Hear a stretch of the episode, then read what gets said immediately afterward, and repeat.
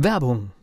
Was passiert, wenn der Chef oder die Chefin eine Auszeit nimmt und die Angestellten auf sich allein gestellt sind? Christian Pukelsheim und Michael Habekorst beschreiben in ihrem Buch Radikal weg die Herausforderungen für Unternehmer und Mitarbeiter, welche Vorbereitung notwendig ist und worauf unbedingt zu achten ist bei einer Auszeit. Radikal weg, wenn der Chef ein Jahr Auszeit nimmt und das Unternehmen dennoch funktioniert. Erschienen im Mentoren Media Verlag www.mentoren-verlag.de der Unternehmer Academy Podcast. Wir machen aus Menschen mit Know-how Unternehmer mit Erfolg. Heute haben wir ein ganz spannendes Thema. Ich glaube, das kennt jeder, der unternehmerisch tätig ist. Wir reden über Kennzahlen. Und es gibt ja verschiedene Kennzahlen. Was ist Gewinn? Was ist Ertrag? Was bedeutet Liquidität?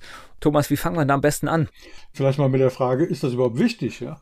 Braucht man das? Braucht man das überhaupt? Ich glaube, man braucht das, weil es ist wichtig, dass man diese Dinge trennen kann. Jetzt kommt wieder so eigenes unternehmerisches Erlebnis. Es gibt Zeiten, da macht man einen guten Gewinn, aber hat Probleme mit der Liquidität.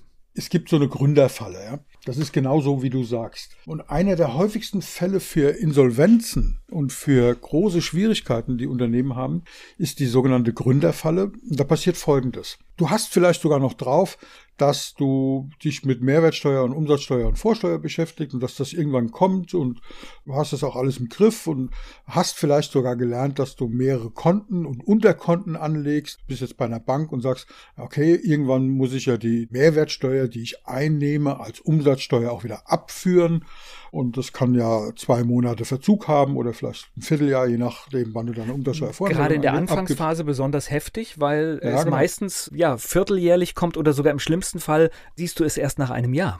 Genau. Das hast du vielleicht noch im Griff. Und dann machst du da ein Unterkonto, sowas empfiehlt man zum Beispiel. Und dann schaffst du da Geld drauf, damit du nicht in diese Porsche-Falle reintrittst, wo du sagst, okay, ich habe jetzt so viel Geld auf dem Konto, ich kaufe mir jetzt einen Porsche. Dann kommt die Umsatzsteuervoranmeldung und dann ist das ein bisschen blöd. Verkaufe ich den das Porsche. Hast, dann verkaufe ich wieder, ja, genau. Jedenfalls, das mag alles gut sein. So, jetzt arbeitest du ein Jahr und läuft gut und machst ein zweites Jahr, läuft auch gut.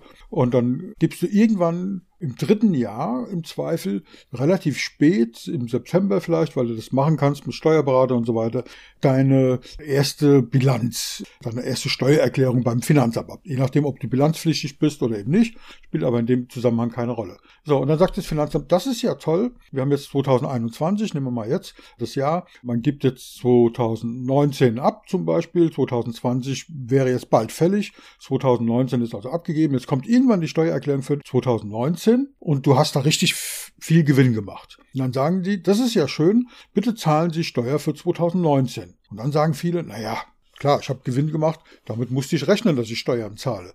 Ja, dann kommt aber eine Vorauszahlung auch für das Jahr 2020 und auch für das Jahr 2021. Und wenn du dann, wie wir zum Beispiel, auch noch gewerbesteuerpflichtig bist, kommt dann ein paar Tage später auch noch von der Stadt ein Gewerbesteuerbescheid mit einer rückwirkenden Zahlung für 2019, für 2020 und einer aktuellen Nachzahlung für 2021. Und wenn du eine ähm, Kapitalgesellschaft hast, dann wollen sie an dieser Stelle noch die Vorauszahlung für die Körperschaftssteuer. Und das kann einem richtig das Genick brechen. Richtig. Weil du kannst mit dem Finanzamt über vieles sprechen aber zum Beispiel über bestimmte Steuerarten eben nicht. Ja, das schulden wir dem Staat diese Gelder. Ja, und deswegen sind die da so ein bisschen kleinlich. Wenn das Einkommensteuer sind, dann ist das so ein bisschen was anderes. Dann kann man da reden und sagen, wann kann ich denn das bezahlen und kann man das abstottern und so. Aber so bestimmte Steuerarten dürfen die einfach nicht mit uns diskutieren. Ja, und da kann man sich drüber unterhalten, macht das Sinn oder nicht. Das ist so eine Baustelle. Das ist so diese typische Gründerfalle, die übrigens, die heißt leider Gründerfalle. Ich kenne auch sehr viele gestandene Unternehmen, Unternehmungen, die, wenn sie mal ein richtig gutes Jahr hatten, 2019 und dann 2020 zum Beispiel durch Corona bedingt und 2021 nicht so gute Zahlen haben und dann diese Nachzahlungsforderung kommt, das hat vielen das Genick gebrochen. Also das tatsächlich ähm, kann ich bestätigen. Das heißt, wenn du diese Wellenbewegungen in Umsatzjahren hast, dann hast du die Idiotie, dass du in den Jahren, wo du eigentlich viel vorauszahlen musst, wenig zahlst und umgekehrt. Ja, genau. Und das fängt schon im Kleinen an. Wir haben ja angefangen mit der Umsatzsteuer. Ich erzähle ja immer wieder diese Geschichte, dass ich lange gebraucht habe, um zu verstehen, was das ist. Ich habe ja, so geht's ja wahrscheinlich vielen. Ich habe gedacht, Umsatzsteuer, Mehrwertsteuer, Vorsteuer, das ist irgendwie genetisch programmiert, weil alle wussten das nur als ich mich 88 selbstständig gemacht habe, ich habe gedacht, ich bin der Einzige, der nicht weiß, was der Unterschied ist. Weil jeder hat so ganz selbstverständlich diese Begriffe verwendet, von KPI, was wir gleich erklären, über Umsatz, Liquidität, Vorsteuer, Mehrwertsteuer, Umsatzsteuer. Ich habe gedacht, die haben das in der Schule gelernt oder mit der Muttermilch eingesogen oder genetisch programmiert. Ich bin der einzige Depp auf dieser Welt, der das nicht weiß. Und wenn du so denkst, dass du der Einzige bist, dann traust du dich nicht oder ich habe mich nicht getraut zu fragen, was bedeutet das. Das heißt, ich habe gute fast drei Jahre gebraucht, zweieinhalb Jahre gebraucht, bis ich mich getraut habe, meinen Steuerberater, meinen damaligen Steuerberater zu fragen, sag mal, in meinem Unternehmen gibt es zwei einfache Vorgänge. Nämlich Einkauf und Verkauf. Das ist in fast allen Unternehmen gleich. Ja? Das ist, wir kaufen damals Computer ein, optimieren die, programmieren die, machen und tun und verkaufen sie wieder. Also es gibt Einkauf und Verkauf. Warum gibt es für diesen zwei einfachen Vorgänge drei Steuerarten? Umsatzsteuer, Mehrwertsteuer, Vorsteuer. Und dann hat er mich angeguckt und hat gesagt, ja, und dann hat er mir irgendwas erklärt, ich habe es nicht verstanden. Frag mal heute auf irgendeinem BVMW, wie auch immer, wo, wo sich Unternehmer treffen, frag mal gestandene Unternehmer, was ist denn der Unterschied zwischen Mehrwertsteuer, Vorsteuer und Umsatzsteuer? Ja. Ich behaupte, dass viele, selbst Experten, das nicht richtig definieren können. Ne? Und so ging mir es damals auch. Nur um das jetzt mal kurz aufzuklären, gehört nicht zu unserem Thema, aber ganz kurz aufzuklären. Und ich frage jetzt auch nicht, ob du es erklären kannst, weil will ja niemand ins offene Messer laufen. Ich glaube, du kannst es erklären. Mehrwertsteuer ist das, was wir sozusagen dem Kunden berechnen, weil wir ja dem Produkt, was wir eingekauft haben, dem Computer in meinem Beispiel, einen Mehrwert gegeben haben, indem wir es zum Beispiel konfiguriert haben. Also der Staat also, gibt dem einen Mehrwert, ne? nein, nein, nein. Das Unternehmen gibt ihm einen Mehrwert. Ja, aber klar. Und dafür kassiert der Staat. Ja. Und wir als Unternehmer sind sozusagen Handlanger des Staates. Genau, das wollte ich damit ausdrücken. Genau. Wir kassieren also diese Mehrwertsteuer vom Endkunden für den Staat. Das bedeutet, diese Mehrwertsteuer, die müssen wir abführen ans Finanzamt die ist erstmal nicht uns. Das ist ganz wichtig, ne? Das, das ist ganz, ganz wichtig. Ja. ja. das ist ganz, ganz wichtig. Die gehört uns nicht. Die haben wir treuhänderisch in Verwaltung. Ja, das heißt, mit jeder Rechnung, die wir schreiben, wo halt drauf steht Mehrwertsteuer, 7% für Bücher und 19% für den Rest, ja, und keine Ahnung, Lebensmittel, je nachdem, was wir verkaufen, die unterschiedlichen Steuersätze.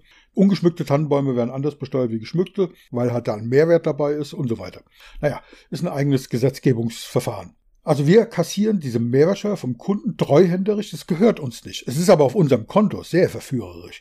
So, und dann kommt der Punkt, wenn wir etwas einkaufen, von unserem Lieferanten sind wir ja für den Lieferanten Kunden. Das heißt, wir kriegen eine Rechnung und zahlen sozusagen Mehrwertsteuer an den Lieferanten. Und das bedeutet, das ist das, was der eben auch abführen muss ans Finanzamt. Aber für uns ist das sozusagen Vorsteuer. Das passiert vorher, bevor wir diesem Produkt einen Mehrwert geben, haben wir schon die Mehrwertsteuer an jemand anders bezahlt. Für uns ist das aber Vorsteuer. Für den anderen, der es kassiert, ist es nach wie vor Mehrwertsteuer. Für uns ist diese gleiche Zahlung aber Vorsteuer. Und die kann man miteinander verrechnen. Das heißt, ist ja logisch, wenn ich eine Rechnung schreibe für 100 Euro, ich schreibe dir eine Nettorechnung über 100 Euro, dann zahlst du mir 119 Euro inklusive Mehrwertsteuer.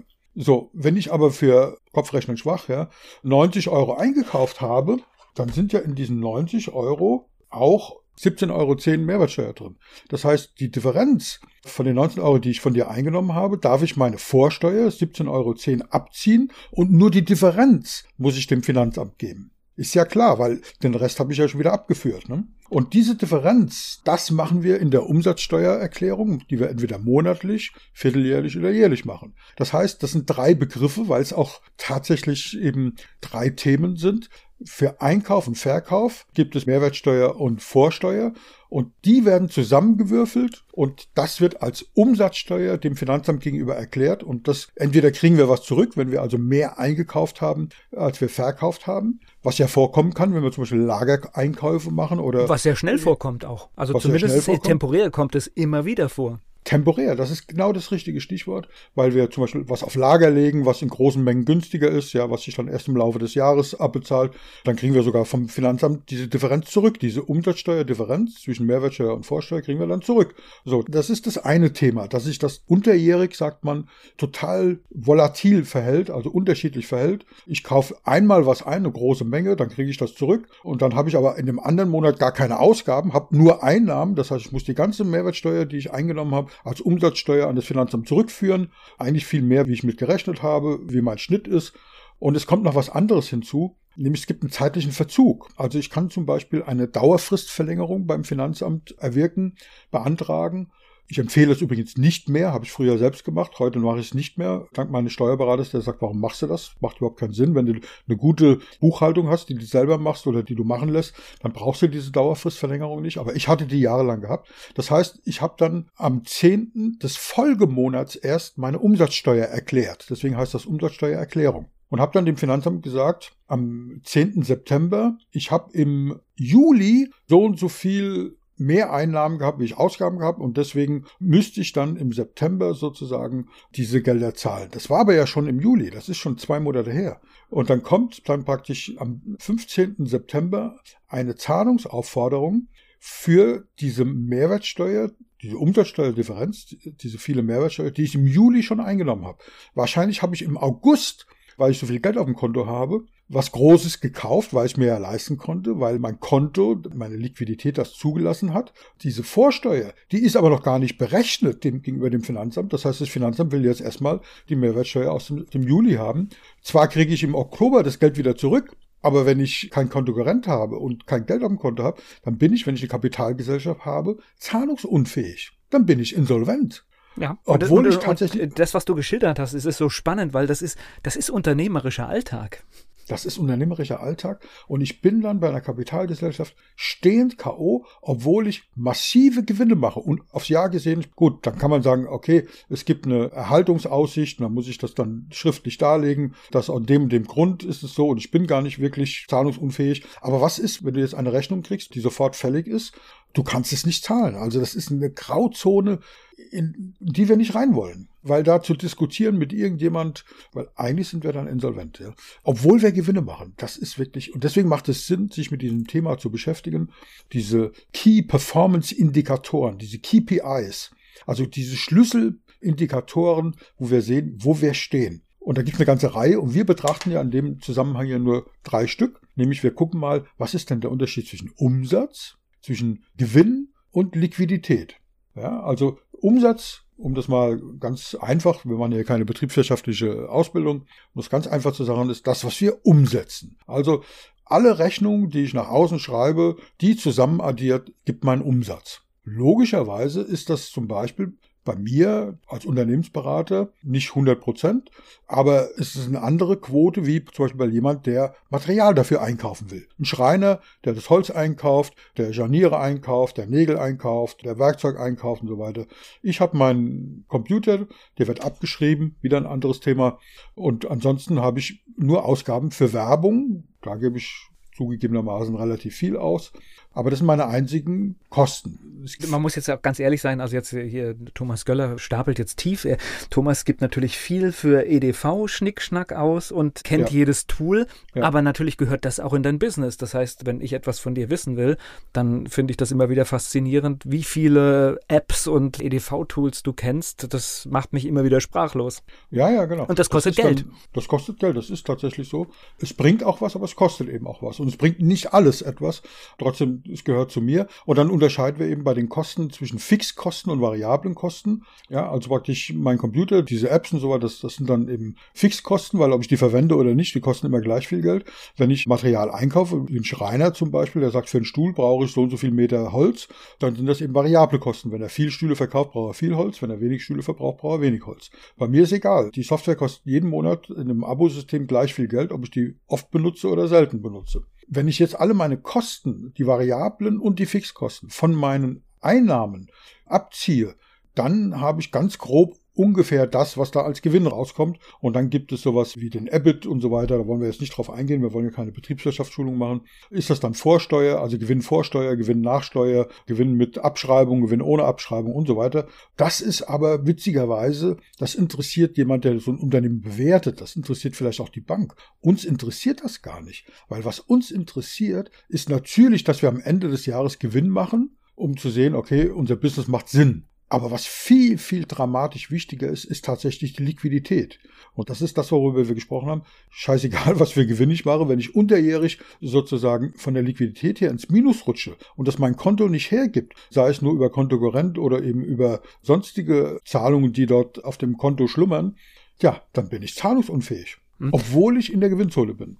Diese Zahlungsunfähigkeit, also diese rechtliche Ebene ist eine, aber natürlich jeder, was weiß ich, du wirst es auch kennen in deiner jahrzehntelangen unternehmerischen Tätigkeit, es gibt nichts Schlimmeres, als wenn du zum Beispiel, und wenn es auch nur vier Wochen sind, blockiert bist, weil du nicht weißt, wie du das exakt machst oder weil du auf ein Datum hinarbeitest, wo es wieder normal wird. Und das ist so verschenkte Zeit.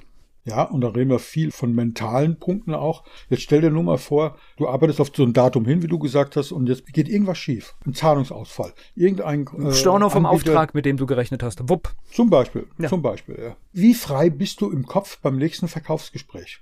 Merkt das dein potenzieller Kunde, dass du den Auftrag jetzt dringend brauchst, weil wenn du den nicht kriegst und wenn der auch, selbst wenn du den Auftrag kriegst und der sagt, ja, ich hätte gern Zahlungsziel von 60 Tagen, dann machen wir das. Und das ist so ein geiler Auftrag. Du willst ihn unbedingt haben und ja, warum nicht? In Ausnahmefällen, wenn kein Preisnachlass gefordert wird, kein Rabatt gefordert wird, sondern nur ein, praktisch ein Lieferantenkredit in Form von bei der ersten Zahlung 60 Tage Zahlungsziel.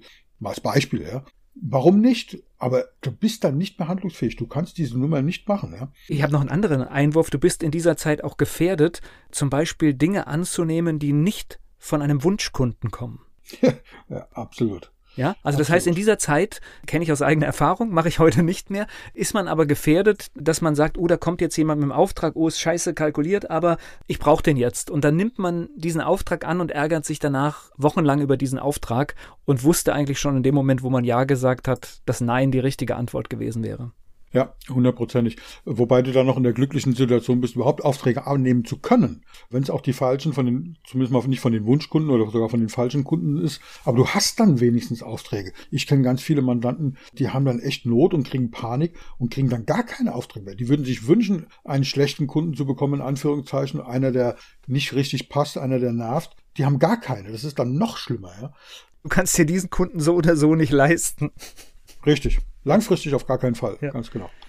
Du weißt, ich habe in meinem Leben schon mehrere hundert Businesspläne begleitet. Ich schreibe es ja nicht selbst, sondern ich begleite meine Klienten bei der Erstellung von Businessplänen, ob das nur im 1 zu 1 ist in unserer Masterclass oder in der Unternehmer Academy oder in anderen Akademien, in denen ich als Dozent tätig bin, zum Beispiel bei der GSA und so weiter. Da darf ich sie sogar korrigieren, weil sie prüfungsrelevant sind für eine Abschlussqualifizierung. Und wir haben auch schon große Projekte gemacht mit, wir Kunden, Mittelständler hatten, die eben Investitionen gebraucht haben, äh, Förderungen gebraucht haben, wo zum Beispiel die Förderbank gesagt hat, wir brauchen einen Businessplan. Oder einfach die Bank gesagt hat, ja, wir geben dir die sieben Millionen, die du brauchst, um die Halle da zu bauen und, und die Maschinen zu kaufen. Aber wir wollen natürlich einen Businessplan. Und deswegen habe ich schon mehrere hundert Businesspläne begleitet, miterstellt, qualifiziert, geprüft und so weiter.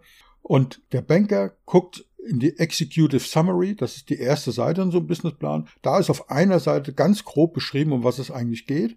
Und dann blättert er, und jetzt halte ich fest, nicht auf die Seite Gewinn, auf die Seite Ertrag oder auf die Seite Rentabilität. Was Rentabilität heißt eben, es rentiert sich, das Geschäft rentiert sich oder ab wann rentiert sich. Wenn du zum Beispiel große Investitionen machst, dann sagt man, ja, im ersten Jahr planen wir mit Verlust, im zweiten Jahr auch, im dritten Jahr mit Gewinn, so dass das dritte Jahr die ersten beiden Jahre ausgleicht und dann bist du im vierten Jahr rentabel. Dann rentiert sich, deswegen Rentabilität. Auch dahin guckt die Bank im ersten Schritt nicht, sondern der oder die Bankerin die schaut im ersten Schritt auf die Liquiditätstabelle. Schafft er das unterjährig? Hat er sich da Gedanken gemacht mit diesem zeitlichen Verzug? Und wenn man sieht an der Liquidität in so einem Businessplan, in einem Zahlenteil des Businessplans, eigentlich schon alles.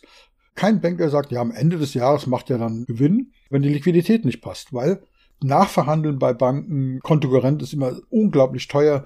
Die einzige Chance ist wirklich, das zu planen und beim Thema Plan sind wir bei einem schönen Stichwort, was ich auch immer wieder erzähle. Kennst du das? Wir haben ja einen gemeinsamen Kunden, der baut jetzt gerade für seine Frau ein Gartenhaus. Ja. ja und wenn er es hört, schön groß, ist auch nicht böse gemeint, ist ja auch in Ordnung so, sondern es geht eben darum, wenn wir ein Gartenhäuschen im Garten planen, nur mal planen, geschweige denn bauen, dann machen wir uns da monatelang Gedanken. Also in unserem konkreten Fall ist das so. Der kauft sich eine CAD-Software, digitalisiert den Garten, guckt nach dem Stand der Sonne, gibt also in den Plan, dem Gartenplan das Datum ein, damit der Sonnenstand ist, nimmt er in 3D das Gartenhäuschen, macht eine Animation, guckt, ist dann der Abstand zur Grenze groß genug, geht die Tür überhaupt noch auf, wenn, wenn mein Rasenmäher vorbeigeschoben wird, macht da eine Planung, die wirklich toll ist, ausführlich. Und es gibt eben Unternehmen, die machen das zwar für ihr Gartenhäuschen auch, aber die gehen dann aufs Gewerbeamt und sagen, ich hätte gerne ein Gewerbe angemeldet, kostet 20 Euro und dann sind die Unternehmer. Plan, Businessplan, keine Spur. Liquidität, KPIs, Umsatz, Mehrwertsteuer, Vorsteuer, keine Ahnung. Ja? Und dann denke ich immer, ich bin im falschen Film. Wieso zur Hölle muss man, wenn man Moped fährt, einen Führerschein machen und wenn man ein Unternehmen führt, nicht? Wieso gibt es keinen Unternehmensführerschein? Weil das ist so elementar. Du hast es ja am Anfang schon gesagt, es gehen so viele Sachen schief, wo es schade ist, wo das Geschäftsmodell nicht schlecht ist, wo Gewinne möglich sind, wo die Leute auch nicht unfähig sind, aber einfach, weil die Zahlen nicht verstanden werden, weil der Unterschied zwischen bei unserem Thema Gewinn, Umsatz und Liquidität einfach nicht auf dem Schirm ist. Und dann gehen solche wunderbaren Unternehmungen den Bach runter.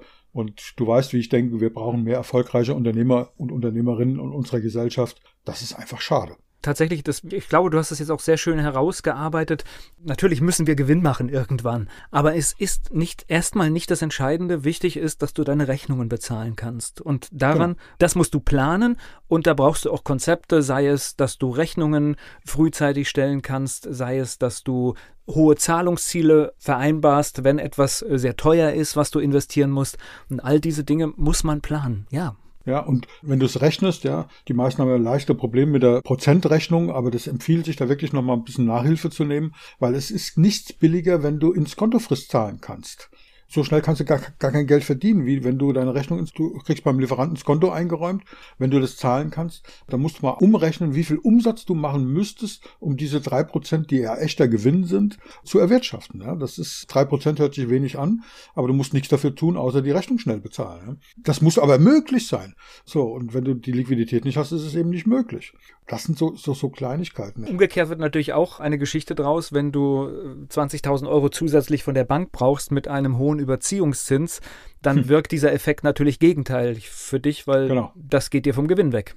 Und zwar ganz massiv. Und zwar nicht im gleichen Maße, sondern das ist eben Prozent von 100. Genauso wie es positiv auf der Seite ist, hast du vollkommen recht, ist es negativ auf der anderen Seite. Ganz massiv. Ja. Das heißt, du musst ein Vielfaches an Umsatz und an Gewinn machen, um das wieder auszugleichen. Und das muss man erstmal hinkriegen. Wobei natürlich der Überziehungs, das möchte ich jetzt mal sagen, das Überziehungsdarlehen, der Kontokorrentkredit auf dem Konto ist ein gutes Mittel, um zum Beispiel Liquidität auch mal für ein paar Tage zu sichern. Ja, absolut. Ja. Und wir haben ja darüber gesprochen, auch über den Begriff Steuerberater kam ja schon, ich sage jetzt mal ganz liebevoll, die meisten Steuerberater sind keine Steuerberater, sondern Steuerverwalter. Sie prüfen, ob du richtig buchst, äh, beziehungsweise, nee, sie versichern dir an Eidesstadt, dass die Zahlen, die du lieferst, richtig verbucht werden. Das ist das, was ein Steuerberater macht. Das ist also keine Beratung, sondern es ist eine Verwaltung. So, und ich weiß noch, mein Steuerberater, der mir dann erklärt hat, was der Unterschied zwischen Vorsteuer, Mehrwertsteuer und, und Umsatzsteuer ist, den habe ich dann gefragt, wie mache ich denn mehr Umsatz? Und dann hat er gesagt, ja, du musst die Preise senken, dann kommen mehr Leute. Und dann habe ich gesagt, das ist eine scheiß Idee, weil wenn ich die Preise noch weiter senke, unsere Margen sind jetzt schon so niedrig, dann machen wir doch Verlust. Ja, der hat gesagt, es ging nicht um Verlust oder Gewinn, du hast gefragt, mehr Umsatz. Ja, okay, dann ich formuliere ich die Frage um. Wie mache ich dann mehr Gewinn? Ja, sagt er, dann muss die Preise erhöhen. Das ist auch eine doofe Idee, weil wenn wir die Preise noch höher machen, wir sind eh schon teurer wie die anderen, dann kommen ja noch weniger Leute und kaufen weniger, dann mache ich auch nicht weniger. Dann hat er gesagt, du hast mich nicht nach Marketing oder nach Kundengewinnung gefragt. Du hast gefragt, wie mache ich mehr oder weniger Umsatz, wie mache ich mehr oder weniger Gewinn. Und das sind die Antworten. Und da denke ich, ja, das ist der Horizont eines Steuerberaters. Also bitte, liebe Steuerberater die, und Steuerberaterinnen, die ihr uns jetzt zuhört, das ist eine Verallgemeinerung und das ist ein Vorurteil. Aber Vorurteile haben die Eigenschaft, dass sie zu 80, 90 Prozent eben stimmen. Ich glaube, wir beide haben irgendwie andere Steuerberater, weil, also ich weiß, deiner ist noch sehr speziell, aber meiner ja. ruft mich irgendwie an und sagt, hier, was war denn da los im letzten Quartal? Ganz genau. Und ja. das lohnt sich wirklich da für einen guten Steuerberater zu investieren. Ich weiß bei meinem zum Beispiel, als der angefangen hat, das war eine Ausgliederung von meinem vorhergehenden Steuerberater. Der hat meine ganzen Firmen, ich hatte damals sieben Firmen und dann das war der Sachbearbeiter, der die bearbeitet hat. Und der hat sich selbstständig gemacht. Der kannte dieses ganze Konsortium in- und auswendig. Und dann hat er mich gefragt, ob ich mitgehe. Also in seine neue Kanzlei. Und habe gesagt, der kennt das alles. Ich brauche keinen neuen Sachbearbeiter was zu erklären. Ich brauche keinen neuen Steuerberater zu suchen. Klar, gehe ich mit. Also bin ich mitgegangen. Und am Anfang war der auch richtig gut. Aber der war so gut, dass er halt viele Klienten bekommen hat. Und irgendwann hat er so viele Klienten bekommen und gehabt, dass ich da auch nur noch eine Nummer war und ein Verwaltungsakt sozusagen. Und dann hat das immer mehr nachgelassen. Ja. Und heute habe ich einen Steuerberater, der auch ein sehr, sehr guter Freund von mir ist, der sagt, er ist kreativ, er ist eher Künstler, der nimmt mich nur, weil ich selber buche, der bringt mir das auch bei. Der sagt, ich bin kein Buchhalter, ich bin Steuerberater und Deswegen auch eine Empfehlung. Schaut mal bitte nach unternehmerwerkstatt.de. Da kann man das lernen. Der bietet zum Beispiel Lehrgänge an, wie man mit LexOffice selber bucht um dann eben die Zahlen an einen echten Steuerberater zu übermitteln und der guckt dann da rein und das dauert dann zwei Minuten und er sagt, da ruft dich dann an, was war im letzten Quartal oder im letzten Monat los. Also da wirklich sich Gedanken zu machen und das, sich mit dem Thema zu beschäftigen. Ich kenne so viele Menschen, Unternehmer und Unternehmerinnen, die sagen, mein Thema ist Beratung, Training, Coaching, Verkauf von Eiern, Verkauf von Kleidung, Verkauf von Zahnersatz oder was auch immer. Und die Buchhaltung macht mein Steuerberater. Nein, wenn du Unternehmer bist, ist es deine originäre Aufgabe. Das kannst du nicht delegieren. Du kannst die Fleißaufgabe, die hinten dran steht, die kannst du delegieren. Das Know-how nicht. Ich möchte noch einmal für Kennzahlen, also ich bin jetzt ja auch kein Freund, ich muss nicht jede Zahl kennen exakt, aber natürlich siehst du langfristige Entwicklungen, ja. Das heißt, wenn irgendwie in drei Quartalen hintereinander irgendwie der, der Umsatz zurückgeht und auch der Gewinn, dann ist es natürlich hilfreich, dass du das weißt und relativ früh siehst und nicht irgendwann nach, was weiß ich, zwei Jahren merkst, es geht kontinuierlich zurück. Einer unserer Partner in einer der Masterclasses, die wir betreiben für den Mittelstand, Hans-Jürgen Meyer, der ist, ich sage immer, der guckt hinter die Zahlen. Der kann innerhalb relativ kurzer Zeit an diesen Kennzahlen Dinge erkennen, wo uns beiden die Ohren schlagern, jedes Mal. Ja. Der sagt, er braucht die letzten zwei Bilanzen, er braucht den aktuellen Bericht, die BWA und eine Zukunftsaufsicht ins nächste Jahr. Das reicht, um äh, dort Dinge zu erkennen, die unfassbar sind, der genau weiß, okay, ist das jetzt eine temporäre Geschichte, ist das eine, eine, strukturelle Schwierigkeit, die das Unternehmen hat, wo steht das Unternehmen tatsächlich und lässt sich eben nicht blenden von viel Gewinn oder schwacher Liquidität. Der kann das eben erkennen. Und, und dann so findet man auch relativ schnell die Stelle, wo man tatsächlich optimieren muss, wo es halt nicht rund läuft. Genau, die zu finden, das ist die große Kunst, weil mein Beispiel, das ich ja auch schon öfter gesagt habe, dann zum Beispiel den, eine Peitsche zu kaufen und den Vertrieb auszupeitschen, ist vielleicht eine Möglichkeit. Ob die zielführend ist, ist eher fraglich. Ja?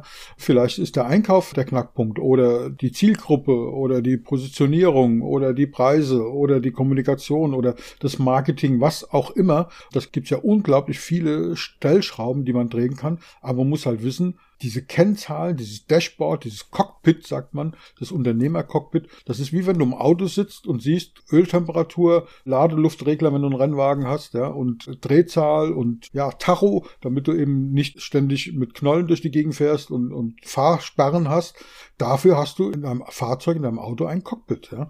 Und das brauchst du eben als Unternehmer auch. Und das einzurichten, das ist halt extrem wertvoll und sich mit dem Thema zu beschäftigen, lohnt sich tatsächlich. Ich weiß, es ist kein Lieblingsthema von uns Unternehmern, aber es lohnt sich. Das ist mein Appell, sich damit zu beschäftigen.